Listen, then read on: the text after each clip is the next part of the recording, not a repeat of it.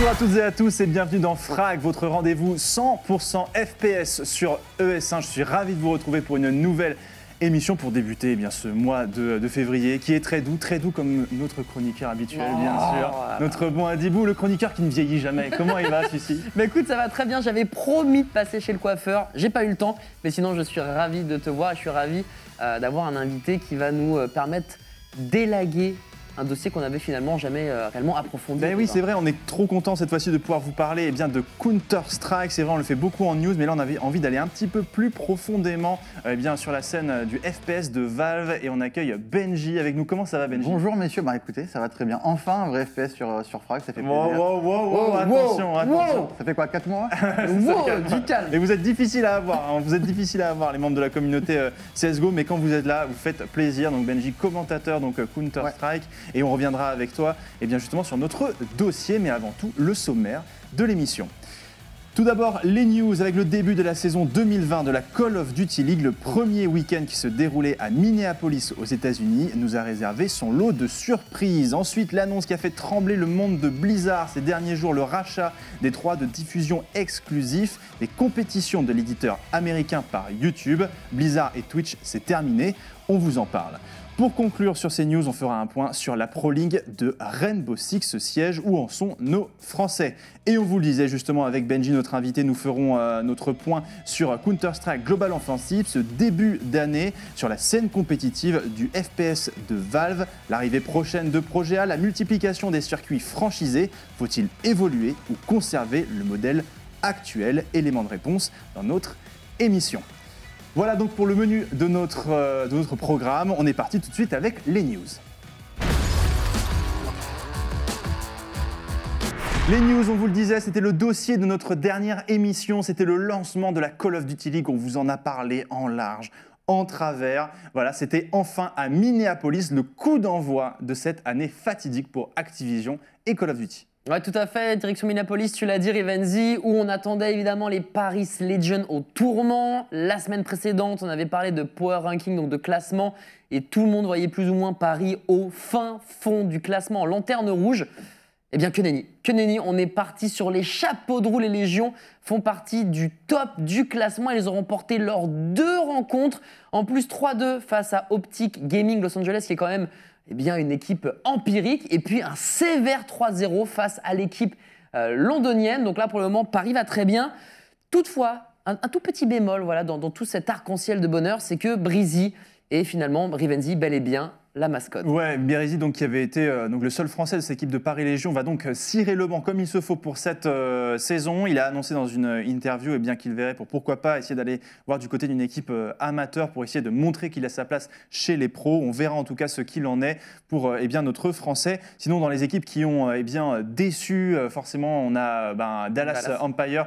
On les attendait forcément, l'équipe de Crim Six, donc qui ont qui sont tombés d'entrée dans un match qui a fait ben, qui, que tout le monde attendait, c'était face à Chicago, et donc ils se sont eh lourdement inclinés face aux hommes de Scump.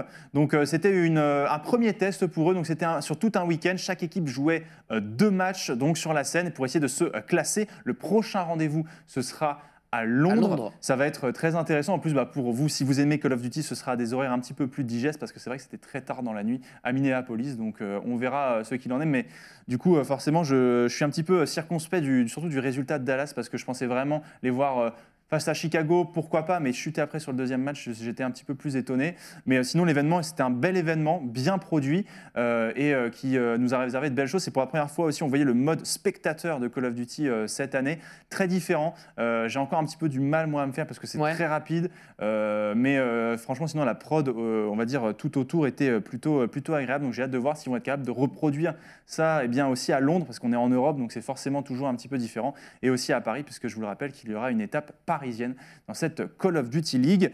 Euh, mais aussi, ce qui a interrogé, c'est les audiences de cette Call of Duty League. Et on va pouvoir enchaîner quasiment sur la deuxième news oui. puisque, eh bien, on vous le disait, euh, le YouTube Gaming a racheté la plupart des droits de diffusion des compétitions de Blizzard Activision. Call of Duty était donc eh bien, euh, concerné par ce move, ce move qui a surpris parce que c'est arrivé vraiment au dernier moment, la veille de la compétition.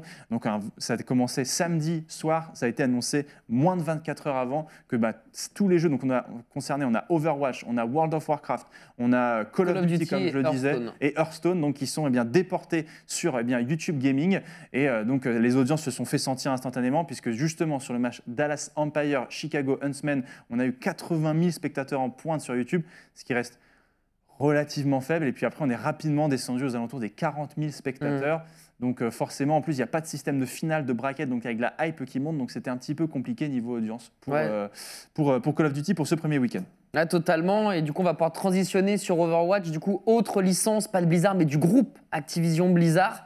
Et là, bah, c'est pareil. hein, on a eu le droit sur Twitter à un petit gif pour dire hey, coucou, on va passer sur YouTube Gaming. Donc, on sent qu'il n'y a pas forcément eu le temps de préparer cette annonce, messieurs. Euh, Il y a évidemment euh, des effets, euh, enfin des. Un côté financier qui est très important, puisqu'à la base, il y avait un deal avec Twitch de 90 millions d'euros qui a été renégocié à la baisse. On- les, les bruits de couloir parlaient de 3 millions d'euros. Euh, You- YouTube a dit non, mais on, on va parler avec Oui, on va faire une on répond Voilà. à l'offre. Michel, on répond à l'offre Oui, mais oui. Donc Blizzard a dit Oh, c'est pas beaucoup quand même 3 millions d'euros. Ils sont allés voir YouTube. YouTube a dit on peut vous proposer entre 100 et 150 millions d'euros pour 3 ans. Donc c'est signé, c'est acté. Tu l'as dit, tout le monde part du côté de YouTube Gaming. Donc on a des interrogations, même nous en tant que caster avec Rivenzi de l'Overwatch League euh, qui démarre très bientôt. Quid du nombre de viewers? Est-ce que on va avoir euh, une plateforme qui va être agréable pour les gens qui regardent parce qu'ils vont plus avoir le command center, ils vont plus avoir les récompenses qu'on avait Pour via Twitch. En tout cas, ils ont Voilà. dit que ça allait pas revenir tout de suite, en tout cas. Quoi. Donc c'est vrai que c'est assez compliqué. Et puis on a un exemple concret avec Hearthstone.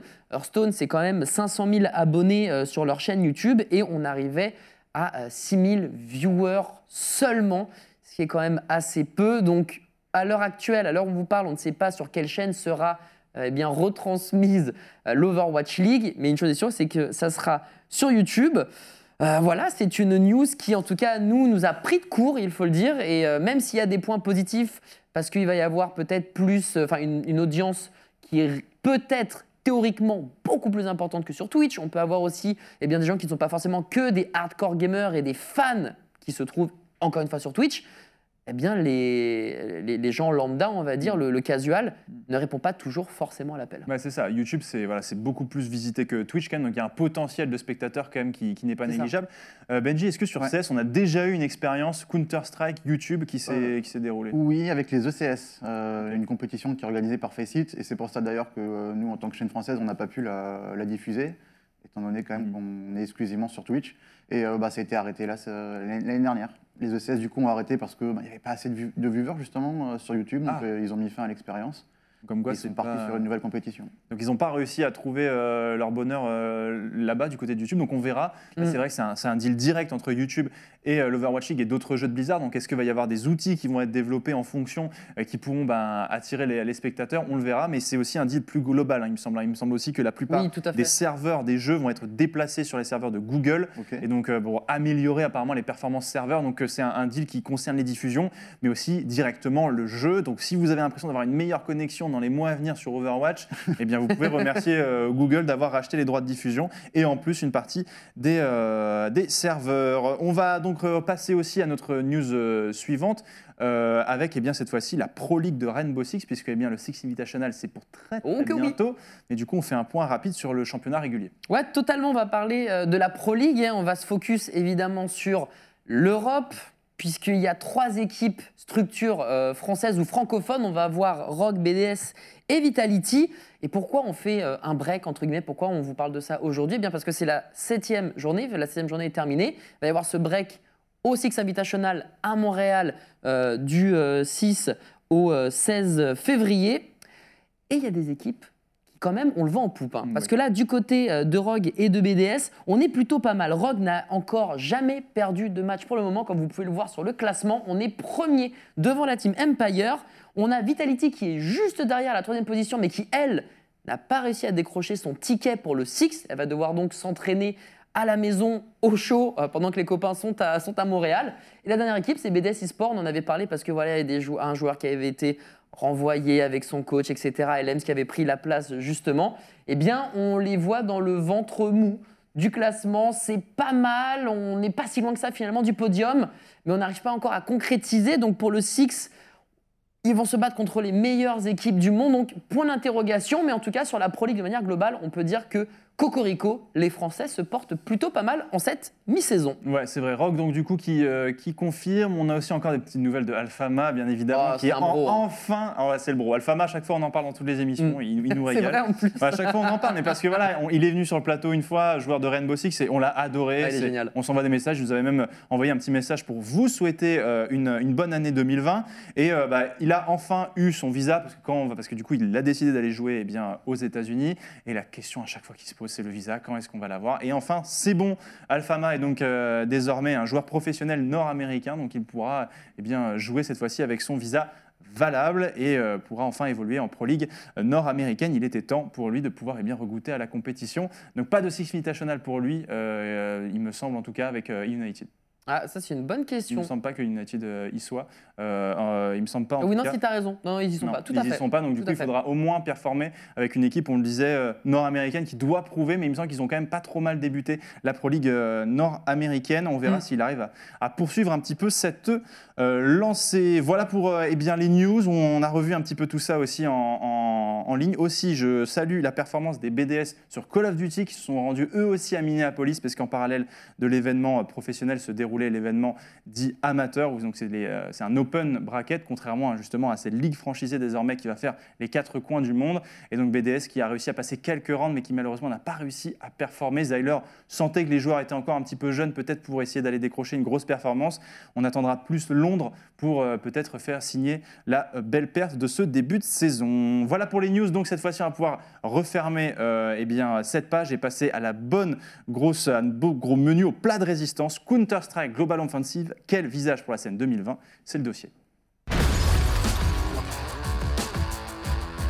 Le dossier donc avec notre invité euh, Benji. Euh, Benji, alors déjà avant d'aller plus loin sur ce dossier, alors on se demande forcément avec tout ce qui arrive sur Counter-Strike Global Offensive, avec Projet A qui arrive, avec aussi bah, ces ligues franchisées qui arrivent de plus en plus, on revient, on fait une rapide rétrospective sur 2019 puisqu'on en a parlé dans les émissions précédentes. C'est Ziwo qui, euh, eh décroche pour la première fois de l'histoire pour un Français ce titre de meilleur joueur de l'année euh, sur le site HL TV. Alors certains disaient il y avait Simple aussi qui était euh, donc du coup le lauréat de l'année précédente qui pouvait glaner une deuxième année consécutive ce titre. Mais au-delà du prisme franco-français, est-ce qu'on peut dire que c'est mérité pour eh bien, le joueur du nord de la France? C'est mérité parce que quand on regarde ses statistiques, c'est vrai que c'est quand même un exploit euh, ce qu'il Ouais. est en train de réaliser. Et puis il faut réaliser surtout son âge. Il a 19 ans. C'est-à-dire qu'il y a un an et demi, par exemple, il jouait dans le subtop français.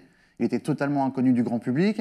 Il signe chez Vitality. On essaie un petit peu de monter le projet autour de lui. On sait que c'est une pépite, mais on ne sait pas jusqu'où il peut monter. Ça. Il s'impose directement face au meilleur joueur du monde. On se disait, lui, sur les premiers tournois, Ça va il- trembler un petit il peu. va se faire balayer, il va trembler, il va avoir un temps d'adaptation assez important. Et au final, il était très à l'aise dès le début. Et surtout, c'est la manière dont il réagit. On le voit sur ses premières scènes, il a, il un sourire euh, jusqu'aux oreilles, il est ça. toujours très décontracté. Donc c'est un vrai phénomène. Et euh, aujourd'hui, je pense qu'individuellement, sans conteste, c'est le meilleur joueur du monde. On parlait de Simple, il a quand Mm. même connu des, des moments assez difficiles Mhm. avec Navi. Ensuite, il y a d'autres joueurs qui sont pas loin derrière, comme Elige, un joueur nord-américain, ou encore Device, euh, le ça, sniper des Astralis. ouais. Mais c'est vrai que quand tu vois les performances purement individuelles de Zivo, enfin, c'est le grand artisan en fait, du côté des Vitality. C'est grâce à lui qu'aujourd'hui, cette équipe fait partie des 4-5 meilleures équipes du monde. Ouais, c'est pour ça que ben, voilà, on a glané des titres. Il a été élu 5 fois MVP de tournoi majeur lors de cette Ouais. saison. Donc c'est quand même notable, surtout pour une première saison. C'est ça qui est fulgurant. C'est quasiment du jamais vu, quoi, de voir un joueur dès sa première année comme ça crever l'écran à ce point-là. C'est la pression glisse sur lui. Enfin, c'est impressionnant. Et euh, donc euh, Ziwo, est-ce qu'il peut encore progresser cette année En plus, il, collectionne les MVP, mais en plus, enfin, il a même des titres de MVP lorsqu'il ne gagne pas les tournois. Oui, Et ça, c'est c'est une grande première. ça, c'est C'est-à-dire fort. ça arrivait jamais. Et des fois, il perd en finale ou en demi-finale. On lui dit, bon, ben, Zivo, MVP quand même, meilleur joueur du tournoi. Donc ça, c'est assez incroyable. Ben, C'est ça qui est impressionnant. Ouais. Tu perds Non. C'est quand mais- même, C'est quand même toi le meilleur C'est joueur quand du même, monde. quand c'est quand même le meilleur. Alors justement maintenant, eh bien maintenant que eh bien on a atteint une sorte de sommet pour euh, individuellement pour Ziwo, il va falloir collectivement pour Vitality progresser. On le disait quand même pas mal de, changements. Le dernier en date, c'était le, départ de, MBK, l'arrivée de Shox, mais il y a aussi eu beaucoup d'apports dans le coaching staff ces dernières semaines. On a eu le départ de Whipper notamment qui, euh, qui a quitté. On a eu euh, eh ben, on a eu trois nouvelles personnes qui sont arrivées dans le coaching staff. On va dire pour encadrer la performance au global. On a eu un nouvel analyste aussi qui, qui est arrivé. C'est, il me semble, c'est C'est Matt. C'est Matt, oui, c'est ça, qui, qui Alors est venu après, c'est pas exactement le même rôle. Hein. Whipper, justement, ben, il est arrivé en fin de contrat là, Oui. euh, début, euh, début 2020. Il a expliqué que le rôle d'analyse sur CSGO, c'est quand même très contraignant. C'est très barbatif, c'est- on bouffe des démos tous les jours, 10, 15 heures par jour. On analyse souvent les mêmes équipes à chaque fois sur tous les tournois. Et bon, au bout d'un moment, je peux comprendre qu'au bout d'un an, il en avait quand même un, un petit peu marre. Donc voilà, ouais, comme tu le dis, il s'est écarté. Et donc on a appelé Matt, qui est également euh, ben, quand même une très bonne connaissance de Xtase. Donc euh, je trouve ça important déjà qu'il ait un homme de confiance à côté de lui. Donc il aura également, je pense, un petit peu ce rôle d'analyste, mais il sera également l'homme de confiance, un petit peu le bras droit justement du, du coach des Vitality. Il ira un petit peu piocher comme ça pour voir euh, l'état de forme et le mental des joueurs. Et je pense qu'il jouera pas, forcément le même rôle, mais qui sera euh, beaucoup plus couteau suisse justement que Whipper. capable de, voilà, de lui aussi prendre la parole quand il y a besoin, d'aller parler individuellement aux ouais. joueurs. euh, Peut-être ça, ça peut être important de déléguer un petit peu. On a eu trois nouveaux ajouts aussi dans le staff, on en parlait aussi dans cette dernière Oui. émission. C'est voilà, déjà qu'on s'est armé de, de médaillés olympiques euh, chez Mm. Vitality, on s'est dit on va encore renforcer la préparation physique et mentale. C'est nécessaire aujourd'hui sur Counter-Strike d'avoir ce staff. On va dire, il y a limite plus de staff maintenant que de joueurs. C'est obligatoire maintenant pour pouvoir performer au plus haut niveau. Ben, on a l'impression que ça a fait ses preuves, parce que la première équipe justement euh, qui est apparue comme ça avec un staff aussi fourni, ce sont les Astralis, lorsqu'ils ont créé leur équipe. Et on a notamment vu euh, une coach psychologique qui était en fait avec eux euh, pendant quasiment un an, H24, à leur côté. Même quand, même quand ils montaient sur scène, elle montait sur scène avec eux, elle, leur, euh, elle échangeait encore quelques mots, quelques secondes avant le, le début des matchs. Donc on a l'impression que ouais, coach sportif, c'est extrêmement important sur CSGO, bien se préparer mentalement. C'est peut-être un petit peu ce qui manque, ou peut-être ce qui fait la différence, en tout cas sur, sur les gros matchs entre les meilleures équipes du monde. Donc je pense que c'est un vrai plus, oui, dans, dans le staff des, des Vitality. Eh bien, on le verra parce que la grande échéance là à venir, c'est les IEM Katowice euh, pour euh, Vitality qui a été invité donc à l'événement les 16 meilleures équipes euh, du monde avec 10 invités quand même. Et bien juste Pas mal hein, sur 16. Ouais, c'est c'est pas mal. Bah, justement, on va en parler puisque bien, ça, ça nous intéresse, on vous le disait, puisque euh, Counter-Strike, voilà, beaucoup euh, disent que Counter-Strike eh bien, doit penser peut-être à se renouveler, à changer des choses. On va en discuter avec toi, euh, Benji, puisque voilà, on a eh bien, cette arrivée de, euh, de projet A de chez Mm. Riot qui eh bien, semble se calquer quand même un petit peu sur ce que peut faire euh, CSGO. On a aussi eh bien, maintenant sur les autres euh, gros jeux majeurs, eh bien, tels que Overwatch, mais surtout enfin, Riot qui Mm. s'est mis sur League of Legends aussi au système de franchise qui permet un petit peu de sécuriser les investissements pour eh bien, les gens qui veulent injecter de l'argent dans l'e-sport. Eh bien, est-ce que CSGO doit aussi emprunter chemin pour arriver à cette, euh, euh, à cette sécurité, à ce niveau-là d'exigence euh, pour, son, euh, pour son circuit Parce qu'on sait que eh bien, CSGO, c'est un circuit qui se veut plus ouvert. Ouais. Il y a une mentalité plus européenne que dans, par exemple, l'Overwatch League où c'est nord-américain et c'est complètement, euh, c'est complètement euh, assumé.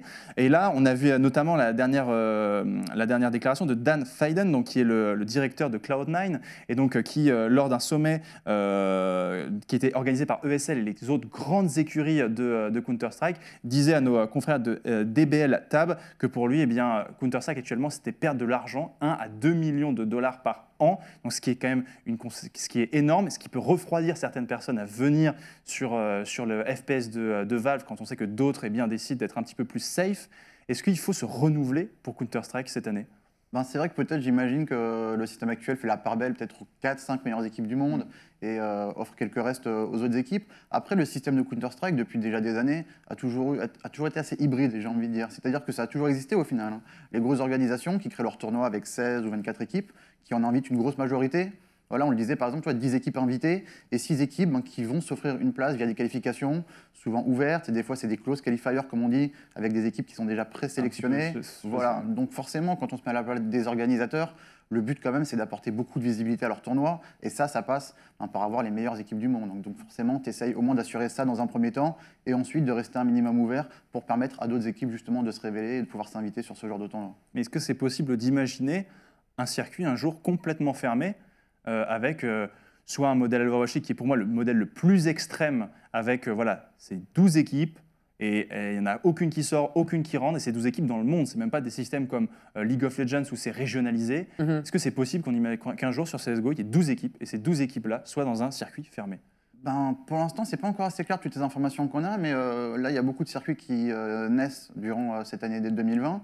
Donc, il y a d'abord la Blast Series qui a commencé il y a, il y a quelques jours. Il y a le SL Pro League également qui propose un nouveau format. Et surtout, il y a la B-League, enfin le B-Site, pardon, Oui. qui arrive, donc qui est organisé par Faceit, qui aura lieu aux États-Unis, et donc qui propose ce système de franchise. C'est-à-dire que on a, là, j'ai appris récemment qu'au final, les équipes payaient 1,5 million, 2 millions de dollars l'entrée. D'accord. Donc là, c'est vraiment. Principalement Là, c'est même plus de l'invitation. Là, c'est Ouais. réellement, c'est à qui payera le plus pour pouvoir rentrer dans cette ligue. Donc là, c'est encore quelque chose qui évolue, quoi. Principalement des structures nord-américaines, forcément, parce que j'imagine qu'en termes d'horaire, euh, la plupart des- de la compétition aura lieu sur des horaires, euh, pour nous, Européens, tard, la- tard le soir Mhm. ou euh, dans la nuit. Mhm. Et donc, euh, on voit justement des équipes ou même des structures qui n'ont pas grand-chose à faire forcément avec CSGO de base, donc qui rachètent des équipes, notamment euh, le propriétaire de Paris Eternals. Oui, tout à fait. Les propriétaires qui ont racheté donc Crazy, euh, donc les propriétaires de Paris Eternal et de Paris Légion, ont décidé d'arriver sur, euh, sur Counter-Strike. Donc, est-ce que ces gens-là, qui sont habitués aux franchises et qui ne sont arrivés dans l'e-sport que par ce système-là, ont eu des assurances de pouvoir eh bien, participer à des, comme tu dis, au- à, ces, à ces compétitions désormais fermées sur Counter-Strike? Bah oui, ils ont payé leur place, donc euh, ils participeront quoi qu'il se passe euh, au B-Site. Après, il faut voir un petit peu, euh, parce que là, pour l'instant, c'est un test. Et le problème, c'est que c'est vrai qu'ils ont fait une grosse annonce avec beaucoup de hype, parce qu'en fait, tous les commentateurs qui, euh, qui participeront à cette compétition, il y a les Semler, les Enders, donc il y a vraiment tous les meilleurs commentateurs et analystes anglophones. Après, sur le papier, les équipes, elles, sont, sont quand même un petit peu plus faibles. hein.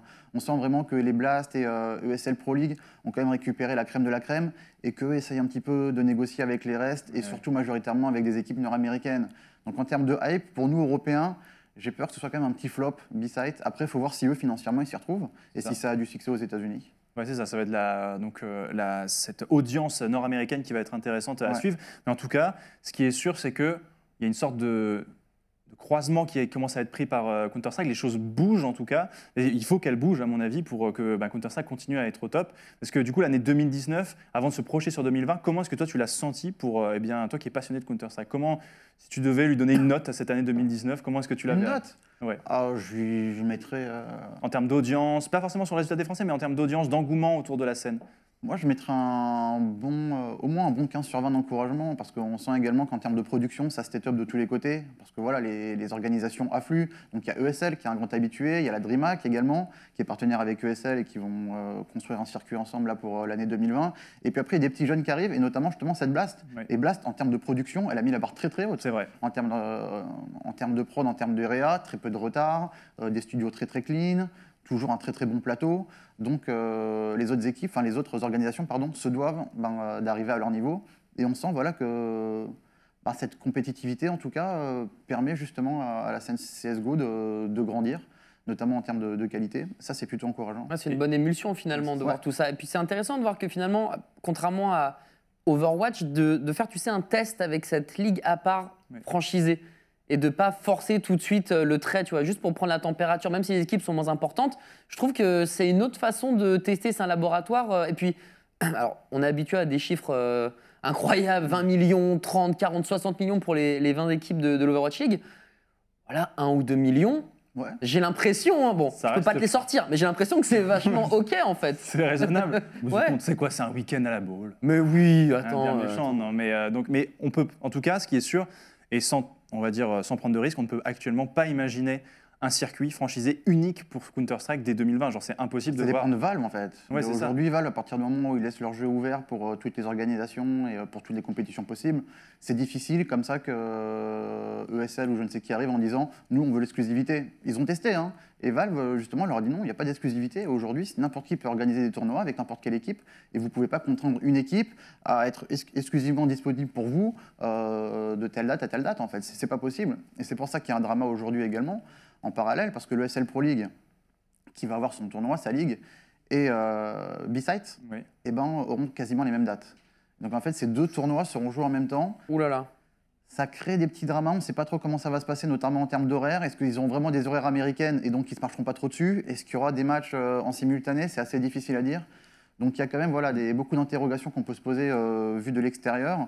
Et puis il y a aussi, tu parlais de, de- de ces ligues fermées, un petit Mm. drama également uniquement sur le SL. Parce qu'eux, ils ont toujours le SL Pro League, c'est Oui. leur euh, 11e édition Ouais, qui arrive ça, cette année. commence, euh, Donc voilà, on a l'habitude du format. Et habituellement, il y a euh, 48 équipes présentes en Europe euh, et euh, NA inclus. Et en fait, là, ils ont réduit ça de 20 à 24, ah oui. mais du jour au lendemain. C'est-à-dire que Ouais. toutes les équipes qui pensaient être assurées d'avoir un slot justement pour le SL Pro League, eh ben, se sont vues refuser pour euh, la majorité d'entre elles, pour les plus faibles, j'ai envie de dire. Du coup, il y a des choses qui apparaissent, mais d'autres qui disparaissent. voilà, donc c'est euh, assez difficile quand même pour les équipes Ça de, se positionner. Ouais, ça de- Plus ou moins en fait, parce que. vu Pour le SL, ouvert, Ça commence à euh, devenir un petit peu hybride en- pour l'instant avec plusieurs. Du coup, il n'y a pas un circuit qui s'affirme, mais donc plusieurs qui commencent un petit peu. Donc, Il y en a trois ou quatre et tu sais pas trop sur quel pied danser. Tu sens voilà, il y a des circuits Ah, qui se veulent très être intéressant, ouais. élitistes. une sorte vraiment. de guerre des circuits qui commence à se faire entre euh, Ouais. cette année 2020. Rapidement aussi, parce que voilà, le temps tourne, euh, la prochaine grosse échéance, notamment pour les fans euh, français et pour les fans, les supporters de Counter-Strike, c'est bien sûr eh bien, les IUM Katowice. Qu'est-ce que tu en attends très rapidement? Est-ce que Vitality peut performer? Et G2 aussi peut-être Du spectacle déjà. Alors la, la chance qu'auront les Vitality et, et les G2, c'est qu'en ce moment il y a les Blast, Oui. Euh, compétition à laquelle elles sont invitées. Donc les euh, Vitality joueront là euh, le week-end prochain, donc le 7, 8, 9. Mhm. G2, lui, euh, commencera dans le groupe C, donc la semaine d'après. Donc ce sera déjà une bonne préparation, parce que le player break a été assez énorme hein, pour euh, les joueurs CSGO. Ça fait quasiment un mois et demi maintenant sans compétition. Beaucoup en ont profité pour faire des gros bootcamps, pour se préparer et pour vraiment se remettre à niveau. Et donc ensuite, les IUM, généralement avec les tournois ESL, que ce soit IUM ou SL1, c'est toujours un très très beau plateau parce qu'il y a des belles équipes invitées. fois, le Cell Cologne, c'est à chaque fois Voilà. exceptionnel. Il y a un euh, ouais. très très bon cash prize. Donc je pense que c'est le premier gros tournoi de ce début d'année. J'attends vraiment beaucoup de spectacles. C'est quoi les dates exactes euh, pour ce. Ouh là, alors là, le date Ouais, exacte pour les. IUM, c'est deux semaines après, donc je dirais fin février, Oui, début février. mars. Oui, ça va être ça. Mais de toute façon, on vous tiendra au courant. On fera un point, bien évidemment, sur euh, les résultats et vous tenir au courant eh bien, de comment s'est passée la reprise de cette année 2020. Qui a été au niveau et qui, justement, n'a pas réussi à. Eh bien, On euh, digère des fêtes ouais, encore. c'est ça, qui n'a pas encore assez bien digéré. Mais les Français Euh, vont les- bien pour répondre à ta question. Ah, et bien écoute, euh, on va, je vais suivre ça on avec euh, attention. On espère, attention, on ressortira la cassette si, euh, si c'est pas le cas. En tout cas, euh, voilà, ça touche déjà à sa fin, Frag. Et oui, à chaque fois, ça va beaucoup Ça va trop trop vite. Merci en tout cas, Benji, d'avoir été notre premier problème, invité un euh. CSGO de la saison. Ça nous a fait très plaisir de pouvoir discuter justement de cette année 2020 qui semble très riche pour le FPS de Valve. Ouais, on va voir ce que ça va donner, mais il y a beaucoup de nouveautés, donc euh, on va regarder ça avec beaucoup d'attention. Super, merci beaucoup en tout cas, Benji, en espérant t'accueillir une prochaine fois pour reparler de Counter-Strike. Merci beaucoup, euh, Adi. La coupe de cheveux, c'est pour la prochaine fois Promis, promis. Et euh, merci à toi, Rivenzi, merci à Benji qui a été euh, un invité remarquable. Et merci à vous qui nous avez euh, suivis sur euh, ES1. Tout de suite, la suite des programmes. Passez une très bonne journée et à bientôt pour un nouvel épisode de Frag. Ciao.